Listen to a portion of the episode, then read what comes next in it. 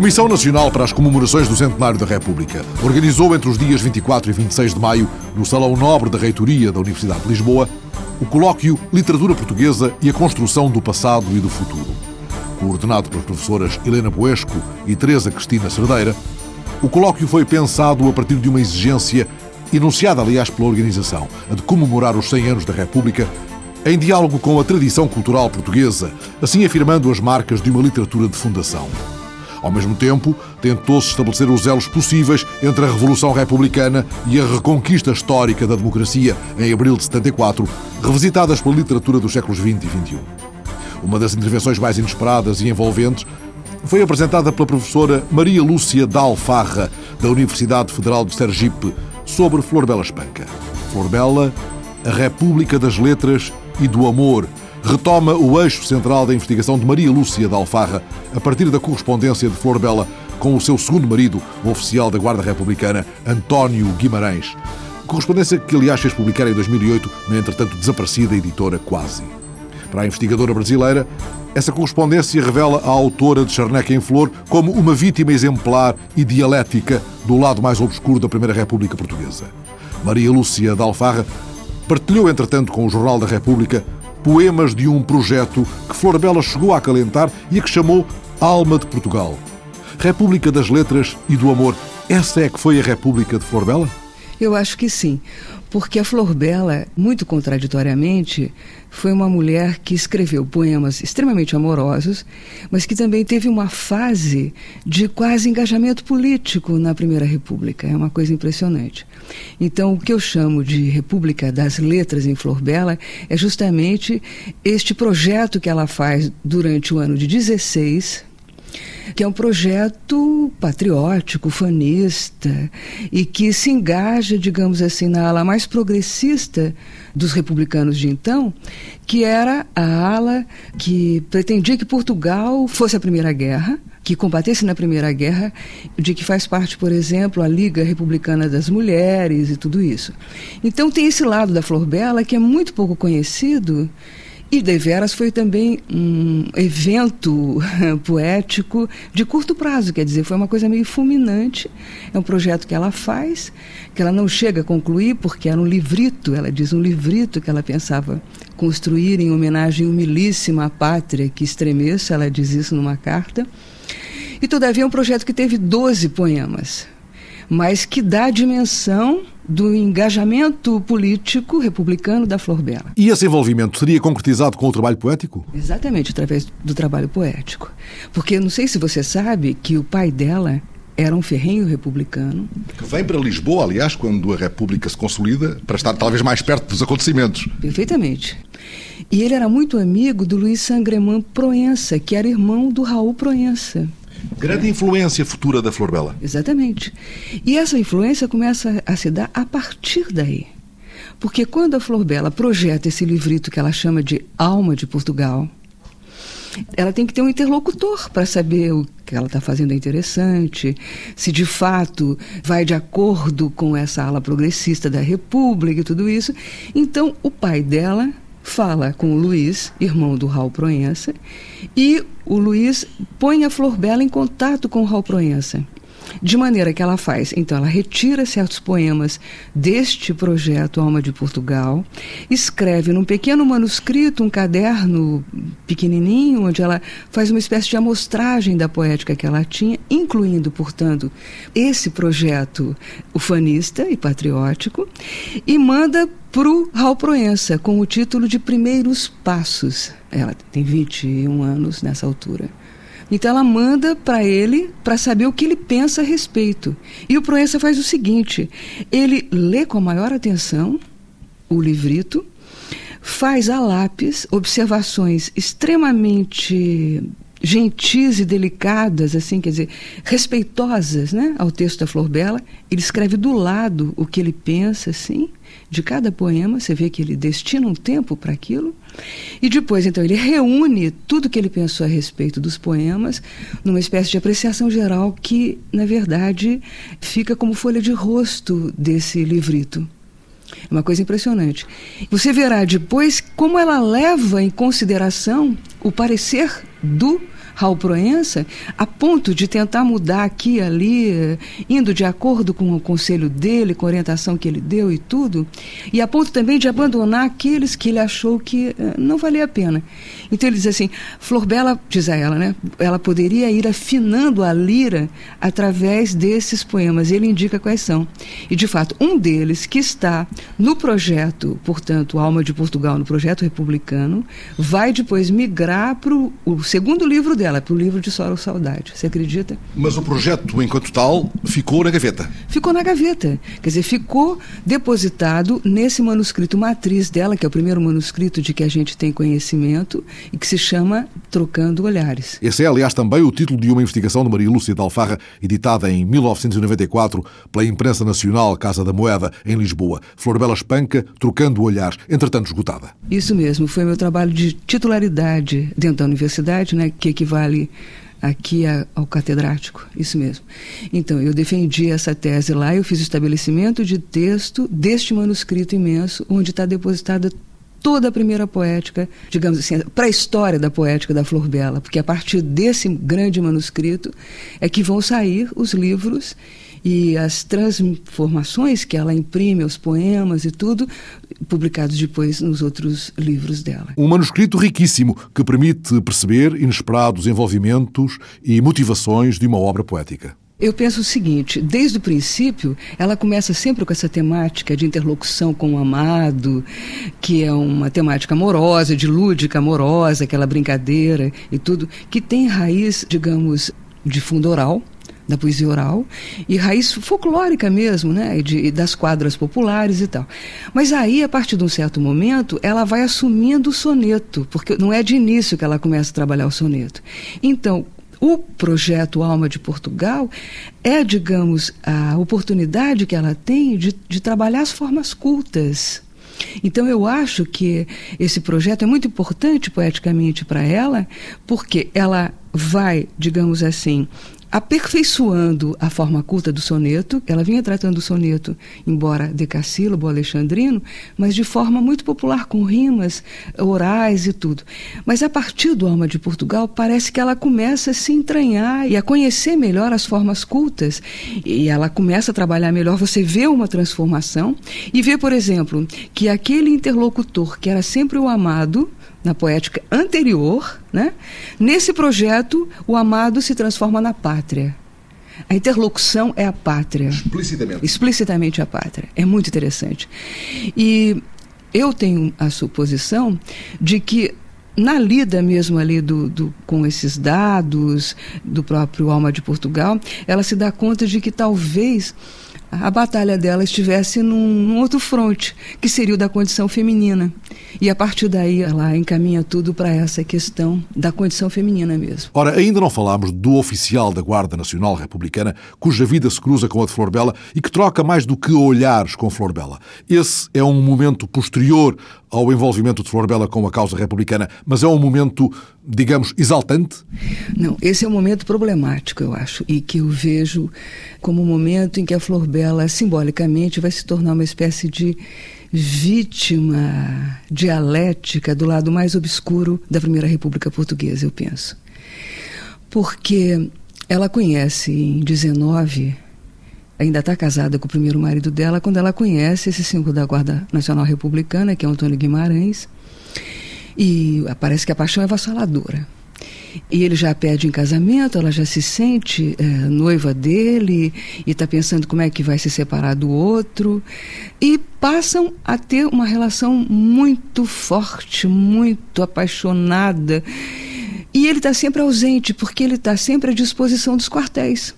Naquela altura, a República passa por um momento problematiquíssimo. é terrível. Sim. Terrível.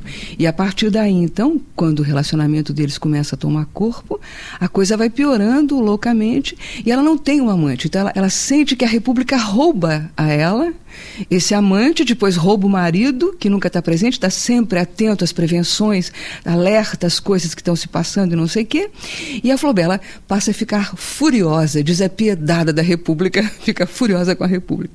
Mas é muito engraçado porque como se ela considerasse a República uma rival dela nesse sentido. Quer dizer, uma competidora da força do amante, né, da, da paixão do amante. Esta correspondência de que fala Maria Lúcia de Alfarra é aquela que está no livro Perdidamente, editado em 2008, Isso. Flor Bela Espanca Perdidamente, correspondência amorosa neste período 2025 e há aqui muita república? Há aqui república explicitamente? Ou há, digamos, o lado mais passional a prevalecer na, na correspondência? Bem, você percebe que ela está muito atenta. Ela vive num lugar aqui em Lisboa, não consegui identificar onde é, mas é numa casa, que certamente de amigos do pai dela, republicano. Ela está a par de tudo o que acontece.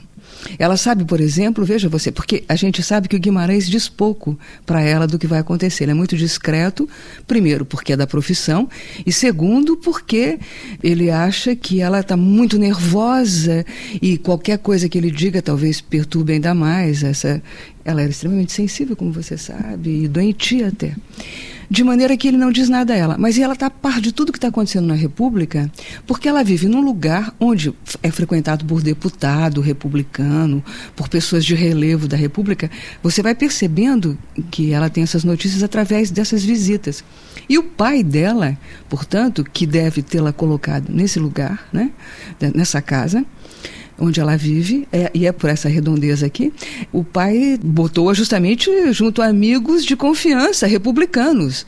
Então ela está a par de tudo que se passa. Por exemplo, numa noite, essa mulher descobre que vai haver um levante aqui no, na Baixa de uma passagem, vai, vai ter uma, uma espécie de possível revolução. Ela sai de madrugada à noite, quase de madrugada, noite alta, com uma amiga dela sozinha, a pé, vai até lá para espiar, para ver o que acontece. E o Guimarães, no dia seguinte, quando sabe disso, quer matá-la, né? Porque é um despropósito uma coisa dessa. É muito engraçado. Então, tudo isso vai se passando e você vai seguindo essa situação na República. Lúcia, e esta correspondência mostra-nos uma mulher muito esclarecida politicamente? A visão dela é apaixonada. Sempre. Sempre apaixonada. Quer dizer, ela pode deter um conhecimento sobre a República, que eu acho que ela detém, mas ela não usa a favor da República nesse momento porque ela considera a República sua rival. E há momentos, por exemplo, que você percebe, eu acho, na verdade, que a, a consciência política é tão grande que, malgrado tudo, chega a transparecer. Mas é que ela está toldada mesmo por esse essa paixão, essa coisa do amor, essa necessidade de estar com o amante, com o marido e que é impossibilitada por causa da função dele. Mas eu tenho uma tese estranhíssima, aliás, eu não sei se. Eu acho que a paixão dela pelo Guimarães passa pelo respeito que ela tinha pela República. Eu acho que as grandes imagens do imaginário feminino da Flor Bela, que se alicerçam na imagem do pai, na imagem do irmão, você sabe que o Apeles espanca, foi o, um aviador importante, ele fez a travessia do Atlântico Sul, quer dizer, ele levou os aviões no Carvalho Araújo, né, do, do Sacadura Cabral e do Gaio Coutinho, aquela, o grande momento dessa, dessa fase da República foi justamente esse.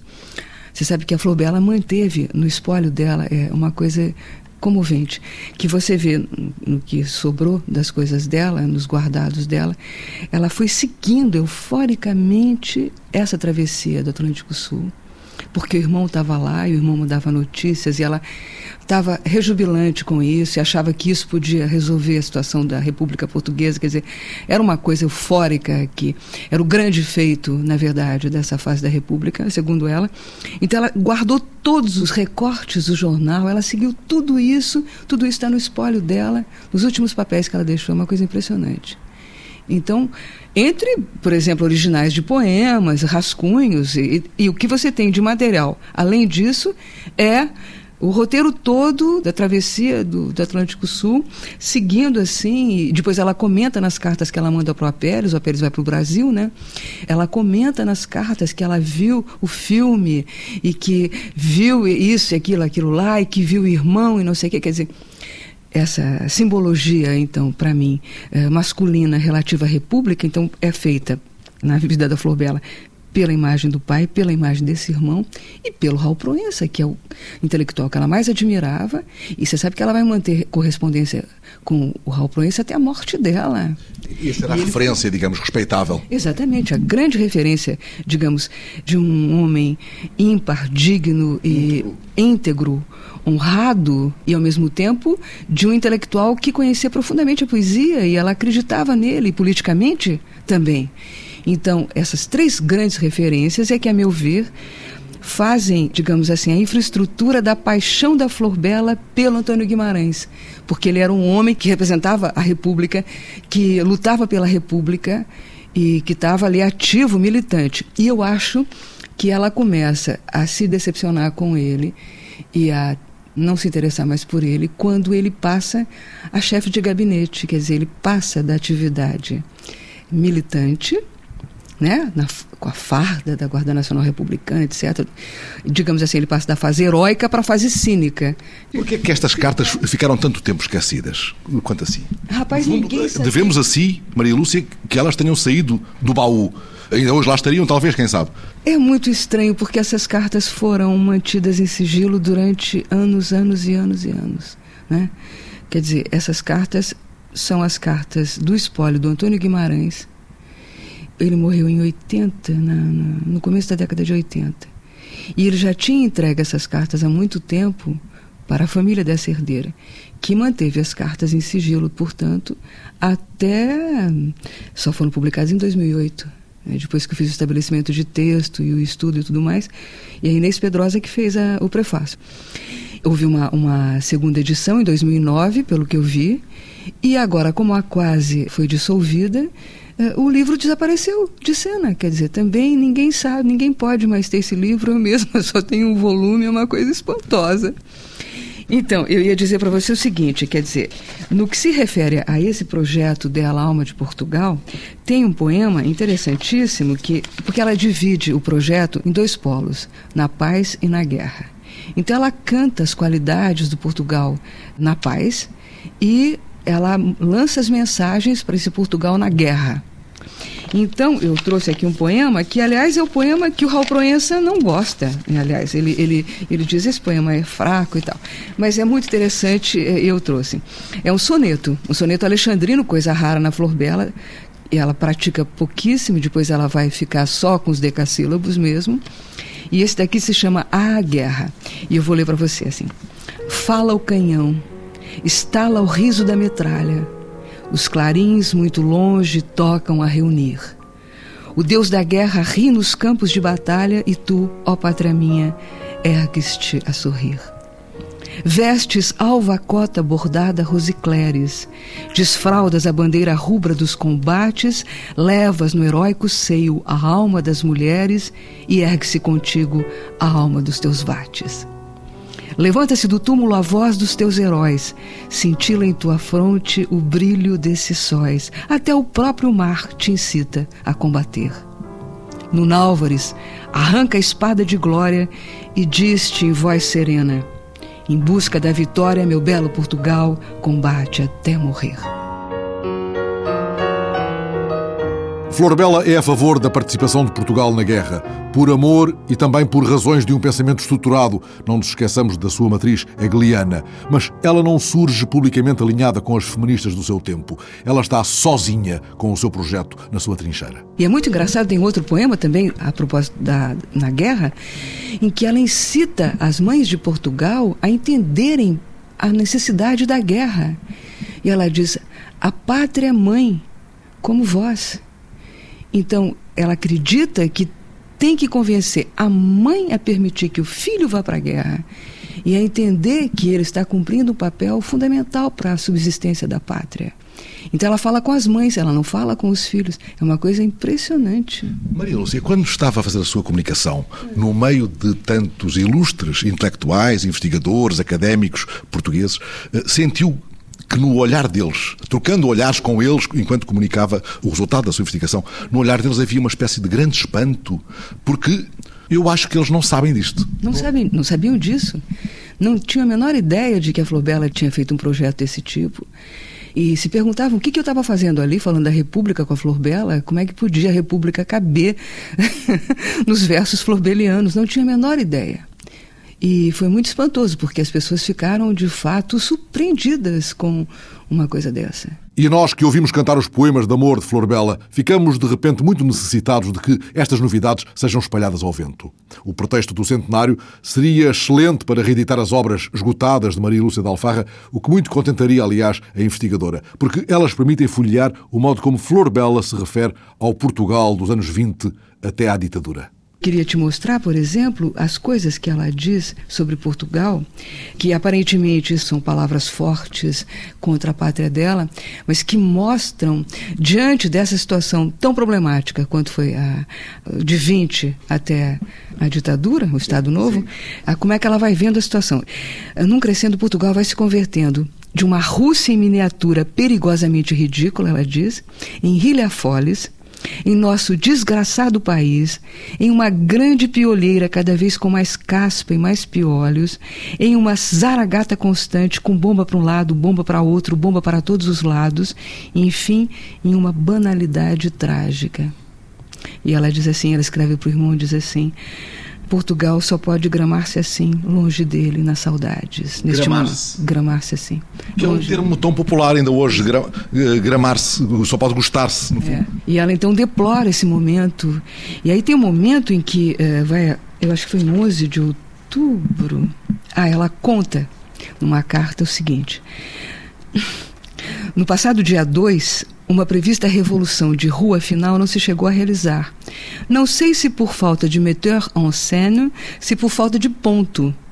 E conclui: a première da peça ficou adiada para ocasião oportunamente anunciada. Quer dizer, ela também não perdoava, sim, sim, sim. porque é, ela estava decepcionadíssima com, neste momento, né? E é engraçado, muito engraçado, que quando, você sabe, depois que a Flor Bela morre, tem uma polêmica em torno dela. Ela passa a ser uma mulher inconstitucional, não sei se você sabe. Ela é uma, uma pecha, né? Na, na cultura salazarista, sim, pelo sim. menos. uma tal. mulher perdida. Uma mulher perdida e tudo isso. E os simpatizantes dela e, e, amigos, ou então simpatizantes mesmo, tentam fazer coisas contra os detratores que estão acabando com ela, dizendo o diabo dela, né? para não dizer quase nada. Né? E aí, um deles, o José Emílio Amaro, por exemplo, diz que ela foi simpatizante do Estado Novo, porque ela era uma forma de defendê-la, uma forma extrema de defendê-la contra os detratores. Mas por quê? Porque ele dizia, ele de alguma maneira tinha tido acesso a essa correspondência, eu suponho, isso em 1936. Ele dizia assim, que ela foi precursora do Estado Novo, da gloriosa Revolução Nacional. E eu digo que era uma medida arriscada e extrema, que sequer mitigava a gana dos detratores que eram infatigáveis em chamá-la de péssimo exemplo, de eh, moralmente perniciosa, que ela reflete uma posição perante a vida diametralmente oposta que está na própria base da Constituição do Estado português. Quer dizer, num último recurso, eles tentam mudar a cara da Flor Bela para ver se o busto é finalmente erigido no Jardim Público de Évora que você sabe que é uma polêmica que se arrastou por anos e anos e anos. Quer dizer, ela morreu em 30, a ideia do, do busto é de 31, o busto foi posto na calada da noite em 49, na, no Jardim Público de Évora.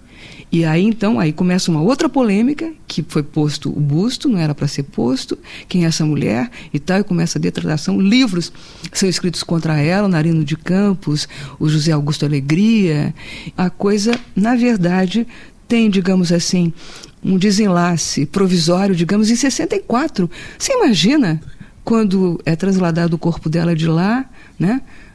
De Matozinhos aí para a terra dela. Mas é uma coisa impressionante. Então eles fazem de tudo para tentar salvaguardar a Flor Bela. Nunca foi possível. Nunca foi impressionante. E lá, lá em Aracaju, separada por este mar, a Maria Lúcia troca olhares todos os dias com a Flor Bela? A Flor Bela é uma presença tão constante como a dos seus gatos em Aracaju?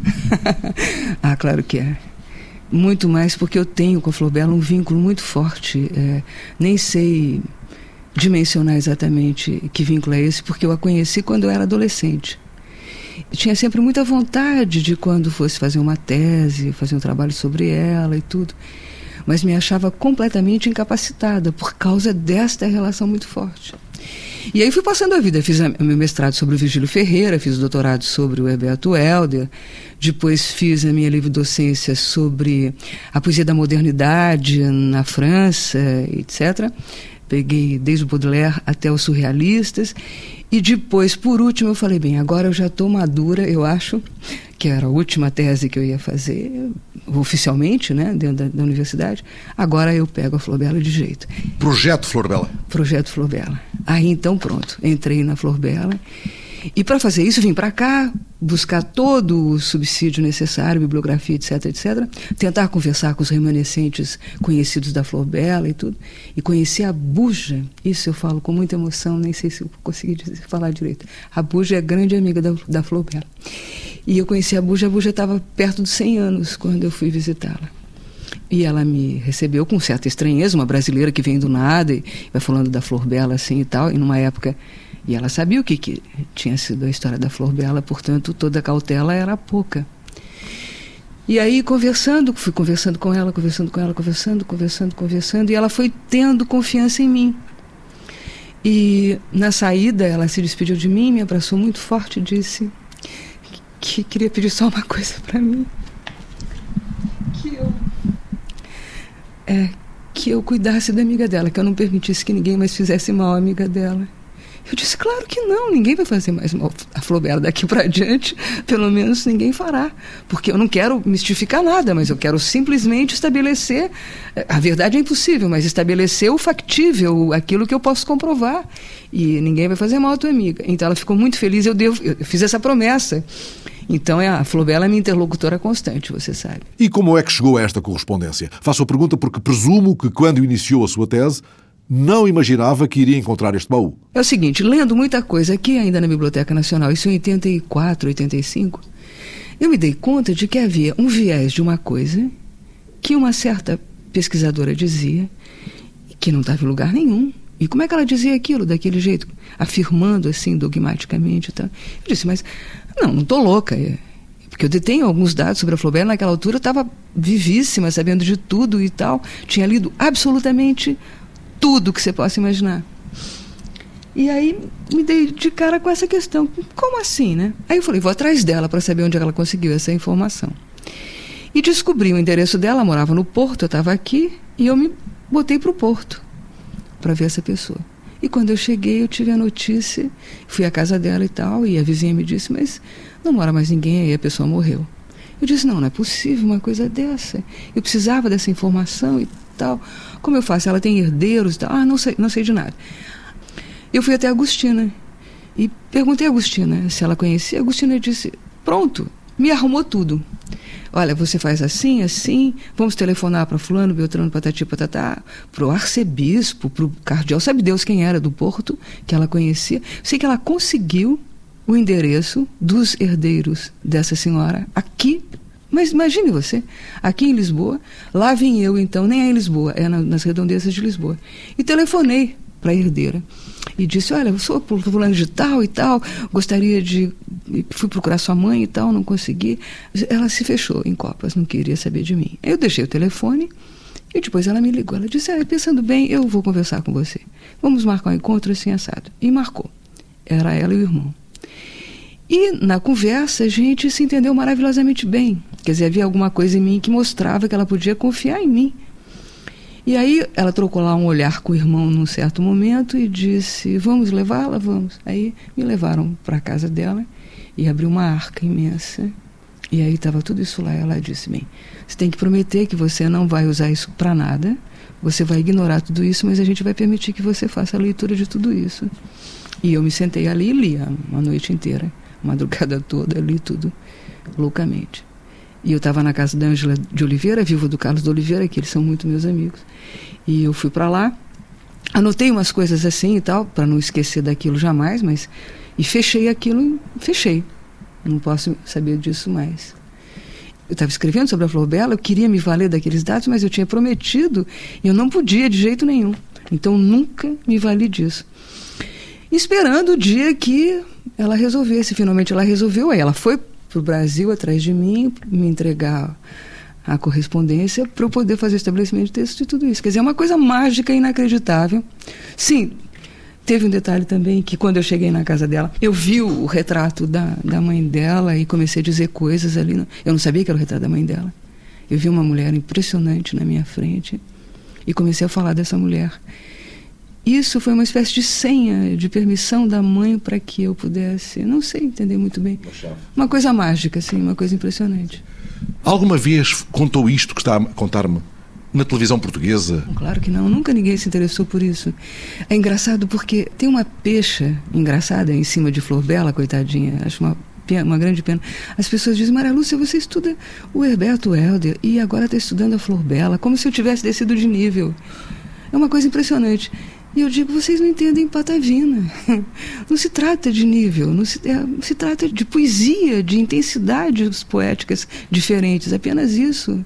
Então, estou tentando revelar essa mulher, porque o que se pensava dela até então era uma coisa. Eu acho que depois, se bem que, como você diz, minhas coisas estão esgotadas, ninguém ou desaparecidas. Porque alguém as comprou e leu, mas a imprensa portuguesa já a entrevistou Maria Lúcia? Não, nunca me entrevistou, nunca, nunca falei disso com ninguém. Eu sou o primeiro jornalista português? Sim, é verdade, é o primeiro. Eu nunca falei disso com ninguém. Mas Maria Lúcia de Alfarra ia ler um outro poema.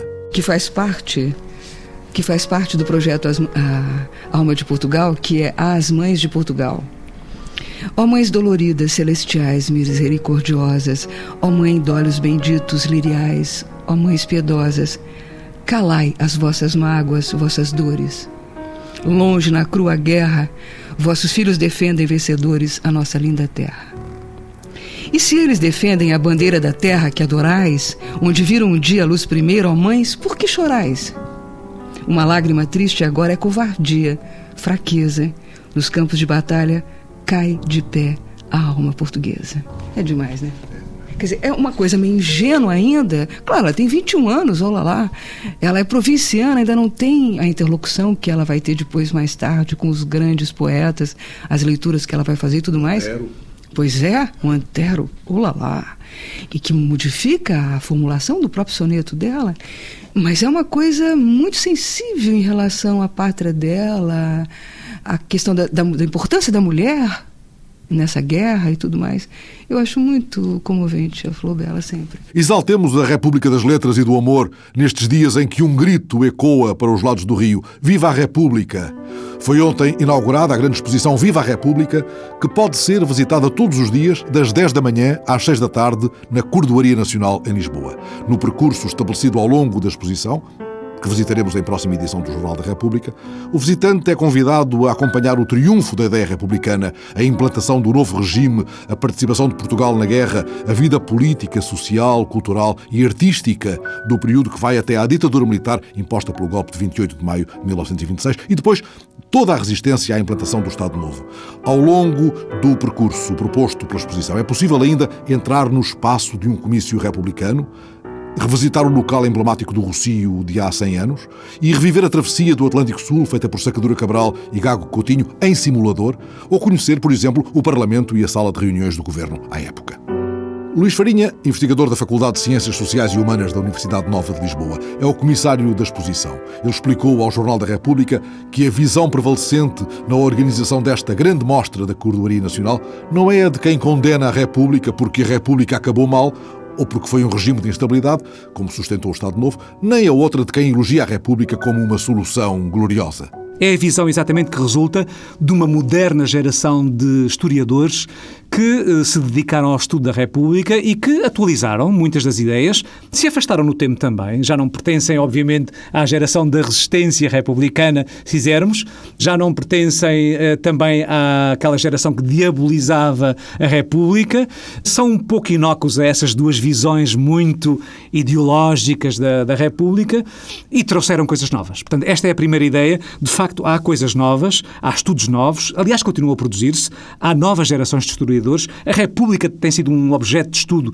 que tem eh, movimentado muitíssimas pessoas, tem despertado muita curiosidade, justamente porque ela é o primeiro momento em que a modernização, a laicização, o fomento, o desenvolvimento, se colocam eh, na ordem do dia, não é? Quer dizer, de algum modo, esta república que se queria mais democrática, mais moderna, ou este país que seria mais democrático, mais moderno, mais secularizado, mais laicizado, até socializado, porque muitos dos republicanos eram socialistas, é uma república que falhou, mas que de algum modo é retomada muito tempo depois no 25 de Abril. Desse ponto de vista, o 25 de Abril é republicano.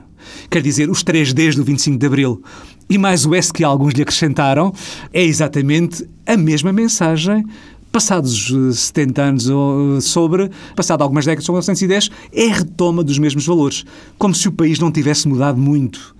E, na verdade, se nós hoje, e essa é outra das mensagens desta exposição da, da, República, para além de dar a conhecer, obviamente, eu penso que os portugueses estão ávidos de conhecer os mais jovens e os outros todos, de conhecer a República, de conhecer a história. Esse aspecto não é despiciando, é muito importante, mas eu acho que o mais interessante é exatamente promover a discussão. Promover a discussão e o conhecimento sobre os temas da Primeira República é justamente ao que vêm dois cursos de verão, ambos marcados para o Anfiteatro 3 da Faculdade de Letras da Universidade de Lisboa, ambos organizados pelo Centro de História da Faculdade de Letras. O primeiro, com dois módulos diários, começa já amanhã, dia 14, e vai até sexta-feira, dia 18. Faz luz sobre várias figuras importantes da República. Amanhã, Norberto Cunha apresenta uma comunicação sobre Bernardino Machado e António Ventura trata a figura de Fernão Boto Machado. Na terça-feira, Ernesto Castro Leal fala de António José de Almeida e Luís Farinha aborda Francisco Cunha Leal. Na quarta, Teresa Nunes trata Ezequiel de Campos enquanto a figura de Francisco Grandela justifica uma comunicação de Miguel Correia Monteiro. Na quinta-feira, Guerra Junqueiro é o tema da comunicação de Anabela Rita e Luís Bigode Churão aborda José Eugênio Dias Ferreira. Finalmente, na sexta, Noémia Malva Novaes fala de João Chagas e Guilherme Sampaio apresenta uma comunicação sobre Alves da Veiga. Entretanto, estão já abertas as inscrições para um segundo curso de verão sobre a história de Lisboa, da Rotunda ao Carmo. O curso dura cinco tardes, entre 28 de junho e 2 de julho, e decorre no Anfiteatro 3 da Faculdade de Letras da Universidade de Lisboa. Estão previstas comunicações de António Ventura, Resistir na Rotunda, 4 e 5 de outubro de 1910, Teresa Nunes sobre a Revolução Republicana vista por Carlos Malheiro Dias, Álvaro de Matos vai abordar a Revolução Republicana na imprensa da época, Bruno Navarro, Lisboa e a Revolução de 14 de maio de 1915, Alice Samara, de novo na Rotunda, Anatomia da Revolução Sindonista, Ernesto Castro Leal, Lisboa e a Revolução de 28 de maio de 1926. Luís Farinha fala das revoltas contra a ditadura entre 1927 e 1931. Adelino Matos Coelho aborda o levantamento de 16 de março de 1974. O general Pesará Correia trata do 25 de Abril, ato culminante das lutas contra a ditadura militar e o Estado Novo. Fernando Rosas fecha o ciclo falando da Lisboa revolucionária, que tratara já, aliás, numa excelente edição da Tinta da China. As inscrições para estes cursos de verão podem ser feitas no Centro de História da Faculdade de Letras da Universidade de Lisboa ou através do endereço eletrónico centro.história.fl.ul.pt. Outro destaque da agenda do centenário, esta semana, a conferência de António Almeida Santos, A República e o Mundo. A conferência, integrada no ciclo Conferências de Senadores, está marcada para quarta-feira, às seis da tarde, no auditório dos Serviços Centrais do Instituto Politécnico de Porto Alegre. O Jornal da República está de novo no quiosque da rádio, de hoje a oito dias, a esta hora.